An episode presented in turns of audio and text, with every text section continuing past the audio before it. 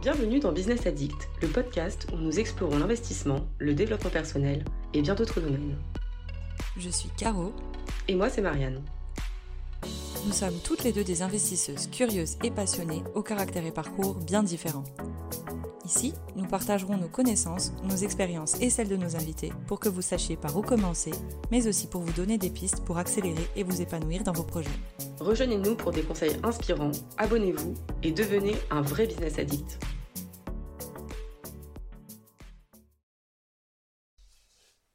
Bonjour à tous, j'espère que vous allez bien.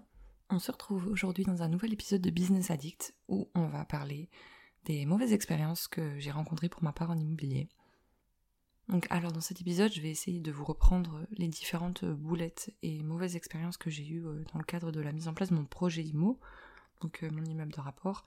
Je vais vous donner un maximum de choses qui me sont arrivées et ce que j'aurais pu faire pour les éviter. Donc, euh, comme ça, si ça peut vous inspirer, vous évitez les boulettes que j'ai fait. Voilà, le but c'est de partager, d'échanger sur ces sujets. N'hésitez pas à me laisser des commentaires, me dire ce que vous en avez pensé, me dire si vous avez déjà rencontré des situations similaires et quelles ont été vos solutions, vous, que vous avez trouvées, que vous avez mises en place pour pouvoir euh, sortir justement de ces situations-là. Donc comme je vous le disais, euh, mon immeuble, je l'ai acheté à distance lorsque j'étais encore euh, gendarme en mobile, effectivement, donc dans des déplacements, etc. J'avais fait mes recherches, j'avais fait mes appels. j'étais rentrée faire une première visite en mars. C'était difficile d'être sur place parce que les locataires ne s'entendaient pas. Enfin, c'est difficile d'accéder aux locaux, je veux dire et euh, les locataires n'étaient jamais là en même temps, ils s'entendaient pas, etc. Enfin franchement c'était euh, un petit peu la galère. Bref, j'ai acheté au final ce bâtiment et avant de l'acheter, donc je me suis fait accompagner par euh, un maître d'œuvre architecte qui m'a validé les idées que j'avais. Donc l'agent IMO m'avait donné des options d'amélioration du bien, qu'est-ce qu'on pouvait en faire, etc. Et donc j'avais fait appel à un architecte qui devait me faire les plans, et qui euh, avait aussi une compétence de maîtrise d'œuvre, et donc ce qui veut dire qu'il devait être capable de gérer tout le chantier à distance, de m'envoyer les devis, de me présenter les différentes opérations, et de suivre le chantier de A à Z, moyennant une rémunération de 10% du montant des travaux. Jusqu'ici, tout va bien. Tout aurait pu se passer très bien, sauf que, donc, ce maître d'œuvre, avant que j'achète, on s'est mis d'accord sur un budget, c'était euh, quelque chose autour de 150 000 euros de travaux, quelque chose comme ça. Et euh, ça devait suffire à refaire mes travaux et pour, pour, rendre le bâtiment tel qu'on en avait discuté. Et il m'avait dit, ben voilà, t'inquiète pas, ça va bien se passer, on va faire un truc super. En plus, cette personne m'avait été recommandée par quelqu'un que je connais. Donc moi, je me suis dit, bon ben cool, j'ai confiance en cet ami que je connais, il me recommande cette personne, donc j'y vais, confiance aveugle, yeux fermés, je, je fonce avec lui grosse erreur. Comment vous dire euh, J'ai paniqué un petit peu lorsque, euh, sur mes déplacements, donc en l'occurrence j'étais à Paris à ce moment-là, le, maître d'œuvre avait engendré des travaux de toiture, mais ne m'envoyait aucun devis pour la suite. Et donc il était quand même question de refaire l'élec, de refaire la plomberie, de créer des isolations phoniques entre les étages, euh, de monter des cloisons, il y avait des, des, ouvertures à faire, enfin, il y avait quand même pas mal de choses et je ne recevais pas du tout de devis. Donc moi j'avais signé ce contrat, je me suis dit, ben, je suis couverte, il sait ce qu'il faut faire, il va gérer, etc. On avait fixé un, délai euh, d'un an de travaux. Je me suis dit, bon, ben, parfait, moi je suis tranquille dans ma situation, il va gérer, etc. Sauf que euh, j'ai dû me battre pour euh, recevoir tous les devis. donc 250 000 euros, on, est passé à beaucoup plus. Donc on avait dépassé les 300 000 euros au final sur, sur les montants de tous les devis envoyés. Donc euh, il m'a dit oui, mais euh, voilà, c'est comme ça. j'ai encore ça, j'ai encore ça, j'ai encore ça à vous envoyer. Je dis mais attendez, mais comment c'est possible qu'on arrive à des montants pareils alors que euh, vous m'avez signé un contrat disant que le budget total ce serait 250 000 euros de travaux. J'avais emprunté le montant en conséquence avec une marge d'erreur par rapport à ce montant-là, mais j'avais pas prévu 150 000 euros supplémentaires non plus quoi. Donc je lui dis non mais ça va pas du tout, va falloir qu'on revoie ça et parce que vous m'avez mis des trucs que j'ai pas demandé et à ce compte-là, il va falloir les alléger. Et il continue de m'envoyer des, devis et le, total du budget travaux continue à augmenter, augmenter, augmenter, augmenter. Et là, je me suis dit, ouais, c'est chaud. et euh, donc, je suis, euh, je suis rentrée donc, euh, dans des déplacements. Et avec ma maman, on a pris rendez-vous avec cette personne, on s'est rendu chez lui. On a revu, revu les, les, devis pour pouvoir ben, s'améliorer. Je lui ai expliqué que c'était quand même pas du tout ce qui était prévu à la base. Et donc, on a essayé d'améliorer les devis, et en tout cas de revoir sur quoi on pouvait chiffrer un peu à la baisse pour globalement s'approcher beaucoup plus de, la moyenne de ce qui avait été prévu au départ. Et donc, dix jours après qu'on soit parti de chez lui, j'ai pu refaire le total des travaux. Et au final, donc vous me direz, mais il est bizarre ton type. Ben oui, je ne sais pas. Mais au final, on avait pris encore 30 000 euros sur, par rapport à l'estimation initiale. Donc comment vous dire que on était plus, on était plus sur 350 000 euros de, travaux que ce qui était initialement prévu et on faisait un plus de x2 sur, sur le budget de travaux prévus quoi. presque x2 et demi au final. Donc là j'ai pété un câble et je me suis dit mais c'est foutu.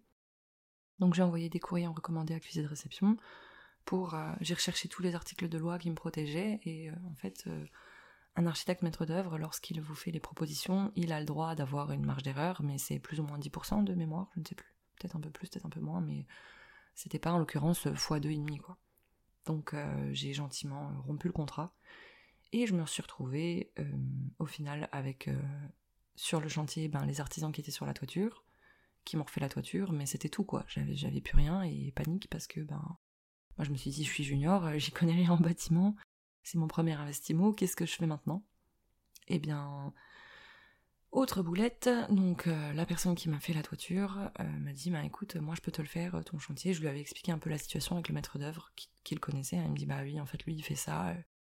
Et en général, ben, ses clients c'est des grosses boîtes qui ont les moyens de faire les avances en plus. Et vu que lui il prend 10% de la rémunération des travaux prévus, ben ça l'arrange bien. Et il peut gagner pas mal plus en, en, en augmentant, disons, les, budgets totaux. Et puis en général, euh, deux fois sur trois, ça passe quoi. J'ai dit, ouais, mais non, moi je suis pas une vache à lait. Enfin, je suis un, je suis un particulier, je suis pas un professionnel avec des budgets limités, ou je suis pas euh, une société de une société immobilière ou je suis pas je suis pas un promoteur immobilier euh, avec un budget limité qui peut se dire bon bah ok c'est pas grave on fait 150k en plus ou 200k en plus sur la facture c'est ok ça passe quoi non mon, contrat enfin mon emprunt avait été signé avec ces montants et du coup je ne pouvais pas me permettre ça donc, je reviens à ce que je disais, l'entreprise qui faisait euh, les travaux de toiture s'est proposé de me faire la suite. Grosse erreur, j'aurais jamais dû faire ça parce qu'au final, c'était pas euh, un professionnel du bâtiment euh, dans tous les domaines, tous les corps d'état, quoi. Donc, ils ont eux-mêmes délégué à une entreprise pour tout ce qui était gros œuvres, pose de placo, isolation, BA13, BA13 hydrofuge, etc., isolation phonique. Donc, il a délégué, il est passé par une autre entreprise. Donc évidemment, qui dit plusieurs entreprises dit plusieurs, euh, plusieurs marges, parce que forcément ben, l'entreprise avait besoin de prendre sa marge et l'entreprise au-dessus l'a prise aussi. Donc j'ai payé des tarifs qui au final n'étaient pas, euh, pas d'entrée de gamme, j'ai pas payé des prestations qui étaient peu chères, mais eux ont mis du matériel euh, pour la plupart, pour la plomberie, etc. Ils ont mis du matériel relativement d'entrée de gamme quoi. Donc, problème encore, qui dit, ou en tout cas matériel bas de gamme, dit ben, travaux de réparation par la suite. Et effectivement, j'ai payé les pots cassés de ces malfaçons-là par la suite. Non, enfin, action et en tout cas acte non professionnel de, l'artisan sous-traité qui n'a pas vérifié les certissages. J'ai eu 5 dégâts des eaux. Euh, donc forcément, l'assurance rentre en compte, mais bon, on peut rien faire. J'avais pas envoyé, j'avais pas demandé les décennales non plus à l'entreprise qui m'a refait la toiture. Donc il me disait oui, t'inquiète pas, je suis assurée, etc. Au final, grosse erreur, ben j'ai jamais reçu les décennales. Donc si vous faites appel à des artisans, Première chose que je peux vous conseiller, c'est comparer. Demandez au moins euh, trois artisans différents de vous faire des devis. Regardez surtout énormément les avis sur Google, parce que ce sont, euh, ce sont quand même de bons indicateurs sur la qualité d'une entreprise. Regardez quel âge a l'entreprise. Est-ce que ça fait 5 ans qu'ils sont sur le marché? Est-ce que ça fait 20 ans qu'ils sont, sont posés, que la boîte est stable? Ce sont des choses qui peuvent vraiment éviter des problèmes par la suite. Et surtout, demandez la décennale, demandez les garanties, et ne payez pas trop en avance. Voilà, on arrive sur une erreur que j'ai pu faire en plus. Euh, donc j'ai fait des avances euh, comme euh, en fonction de ce qui était convenu sur les devis. Sauf que bah, malheureusement, des fois, les entreprises ne venaient pas. Il y avait des retards, donc ça crée du stress. On relance sans cesse, et puis les entreprises ne viennent pas au rythme qui est prévu. Et on n'a pas fixé de pénalité de retard, donc forcément, ben, ça prend du retard, les gens ne viennent pas, c'est mal fait. Je vérifiais pas forcément les devis, maintenant je le fais systématiquement, mais au début, il y a, il y a bientôt trois ans, euh, il y a plus de trois ans d'ailleurs, je, regardais les devis, mais vu que j'y connaissais rien, je restais relativement superficielle et j'avais pas forcément d'entourage qui pouvait me, me, confirmer sur les devis, ou en tout cas les vérifier. Donc ben, ce que je voyais me semblait ok, mais ça l'était pas forcément, ou en tout cas les choses qui étaient faites au final ne ressemblaient pas à 100% à ce qui était noté sur le devis. Donc quand ça, ça arrive, ben, on est bloqué parce que les choses sont faites et puis on ne peut pas revenir en arrière. Donc voilà, surtout aller contrôler régulièrement au chantier ce qui est fait avec quelqu'un qui a de l'expérience, si possible pour éviter, parce que sinon vous vous retrouverez comme je me suis retrouvé à faire, c'est avec des soucis et des problèmes qui apparaissent et en tout cas des frais supplémentaires engagés pour réparer ces pannes-là.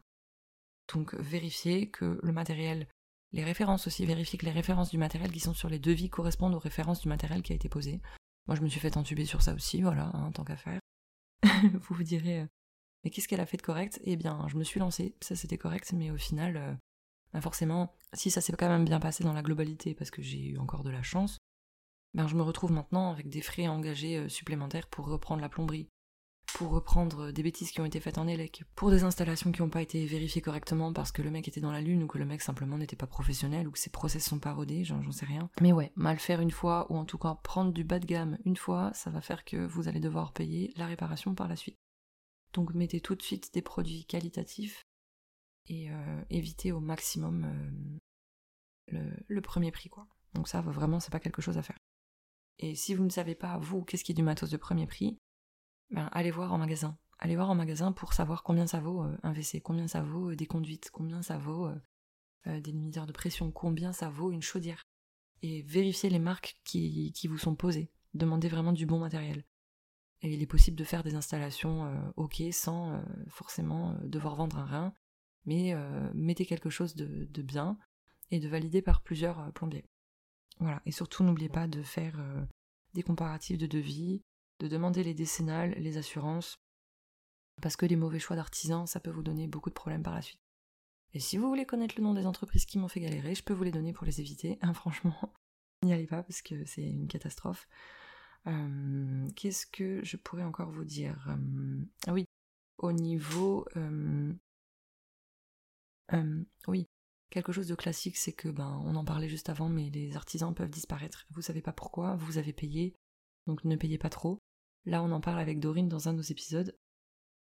Mettez en place des process de paiement, mais pas avec des gros pourcentages d'acompte. Donc ne versez pas 50% d'acompte. Mettez-vous plutôt euh, d'accord, en tout cas si c'est des petits travaux et que vous avez des bons retours et que l'entreprise est très bien notée, ça va en termes de confiance. Mais si vous devez verser 50 euh, 000 euros d'acompte et que vous n'êtes pas sûr à 200% de l'entreprise, clairement ne le faites pas. Vous définissez ensemble un différent échelonnement euh, des paiements. Donc par exemple 10% à l'apport de matériel sur le site, 20% euh, une fois, enfin 20% supplémentaire une fois que ça et ça et ça a été fait. Mais ne payez pas tout d'un coup parce que euh, si l'entreprise fait liquidation judiciaire, ils peuvent partir avec votre acompte et vous ne vous n'en verrez pas la couleur. Donc euh, c'est quelque chose qu'on n'a pas envie d'expérimenter.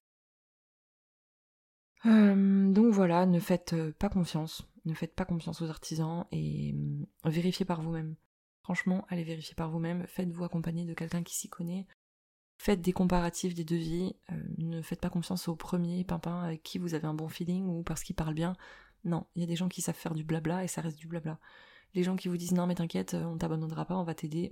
Lol, moi on me l'a dit, bah ils se sont barrés. Hein. Franchement, euh, zéro fiabilité, les mecs ont plus jamais donné de réponse en six mois. quand j'avais trouvé une solution pour me débloquer, ben ils ont contacté eux-mêmes l'artisan qui allait me débloquer pour lui dire non, il est hors de question que tu aides Caroline. Ok, super, moi je voulais juste finir mon chantier. Euh, ils m'ont fait de la merde, donc j'ai eu plein de dégâts des eaux, j'ai même pas...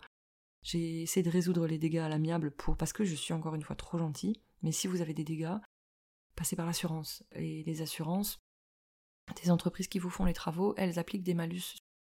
Donc ça leur met un coup de pression et ils sont obligés de faire correctement le travail. Ceux qui vous disent non mais on résout le truc à l'amiable, ne le faites pas. Moi je l'ai fait euh, sur euh, deux de mes dégâts des eaux. Il y en a un, ils sont jamais venus terminer les travaux, j'ai dû avancer les fonds. Et le deuxième, ils m'ont reposé un parquet complètement de travers que j'ai dû refaire derrière. Donc euh, bon, ne faites pas confiance et passez par des artisans qualifiés, s'il vous plaît, ça va vous éviter beaucoup, beaucoup, beaucoup de problèmes. Donc voilà. Euh, il y a des fois où on se dit on est au fond du seau, hum, ça ira avec l'épisode où on parle de, de trop plein, de charge mentale, etc. Sachez qu'il y a des solutions à tout, mais s'il vous plaît, pour votre bien, pour votre tranquillité mentale, faites appel à des artisans qualifiés, euh, vérifiez tout ce qui se fait au chantier. Si vous ne savez pas, faites-vous accompagner, mais vérifiez, faites des points réguliers, contrôlez la qualité du matériel, contrôlez les marques qui sont notées sur les devis et qui sont en réalité posées chez vous. demandez les certificats d'assurance, euh, testez ce qui peut être testé, essayez de le tester, allez sur place régulièrement pour voir ce qui est fait, fixez des délais avec des pénalités de retard, mettez en place euh, des échelonnements de paiement qui vous arrangent, en tout cas dont vous êtes d'accord avec l'artisan, et ça vous évitera déjà euh, de gros problèmes. Et surtout, toujours pensez à comparer. Si vous prenez un maître d'œuvre, ne prenez pas le premier venu parce que voilà, ça peut être un charlatan, comme celui sur lequel moi je suis tombée. Donc euh, vraiment, je pense que vous verrez que j'ai accumulé le lot de boulettes. Ben ça c'est simplement parce que j'ai voulu foncer tête baissée pour me lancer. Oui, on dit souvent foncer et faites, fait vaut mieux que parfait parce que parfait signifie pas fait. Mais foncer euh, un tout petit peu moins vite que ce que j'ai fait, ça vous évitera beaucoup de soucis, je vous garantis. En tout cas, vérifiez ces choses-là. Toutes ces choses que je vous ai dites, j'aurais bien aimé qu'on me les dise au début. Ça m'aurait évité pas mal de perte de temps. Ça m'aurait évité pas mal de soucis par la suite aussi. Donc voilà, faites confiance, mais aux personnes qui valent la peine. Euh, demandez à des personnes si vous avez dans votre entourage des gens qui font de l'immobilier. Demandez-leur quels sont les artisans avec lesquels euh, eux travaillent et dont elles sont satisfaites en rapport qualité-prix, en qualité surtout et euh, en respect des délais. On conseille parce qu'il y a des personnes qui ne vous conseilleront pas euh, correctement parce qu'elles s'en fichent, elles veulent faire euh, leurs chiffres sur votre tête et, voilà. Donc demandez des avis à des personnes de confiance et à des personnes qui ont déjà travaillé chez ces personnes de confiance. Il y a aussi pour la plupart des régions des groupes, en tout cas pour tout ce qui est IMO, des, des groupes sur l'immobilier dans votre secteur. Ça peut être Paris, ça peut être secteur Lyon, etc. Vous tapez sur Facebook, souvent vous trouvez des groupes avec euh, des membres euh, qui sont intéressés, qui ont partagé plein d'infos sur des bons artisans, sur comment ils ont fait. C'est des groupes où on peut échanger et poser des questions avec des petits forums pour la résolution de problèmes si on est coincé. Et n'hésitez pas à faire appel à ces gens-là. Et, et puis voilà, vous éviterez déjà pas mal de mauvaises situations en prenant en compte ces conseils. Donc l'immobilier, vraiment, c'est c'est quelque chose de sûr, la pierre ça bouge pas. Euh, de toute façon, s'il y a des soucis dans le futur, et il y aura toujours des gens qui auront besoin de se loger, mais au moins vous aurez un toit. Donc euh, l'immobilier c'est quand même un investissement, euh, je dirais, safe. Donc n'hésitez pas à vous lancer, mais faites juste les choses prudemment. Ou en tout cas si vous êtes téméraire et que vous voulez foncer, écoutez cet audio avant, ça va vous éviter des problèmes. J'espère que je vous ai apporté euh, pas mal d'astuces et pas mal d'infos et que je vous ai donné des conseils qui vous serviront. N'hésitez pas à me dire si vous avez rencontré euh, différents soucis et sur quels soucis vous êtes resté bloqué et comment vous les avez résolus, ça pourra aider d'autres personnes. Et puis surtout à partager euh, cet épisode à des personnes qui peuvent en avoir besoin. Voilà, je vous souhaite une très bonne journée, après-midi, soirée. Prenez soin de vous et à très vite. Ciao ciao. Et voilà, c'est déjà la fin de cet épisode. On espère que vous y aurez trouvé des informations intéressantes pour vous lancer. Si vous l'avez aimé et pour nous soutenir, on vous invite à le partager à vos proches et à vous abonner. Restez connectés et on se dit à très vite. Ciao ciao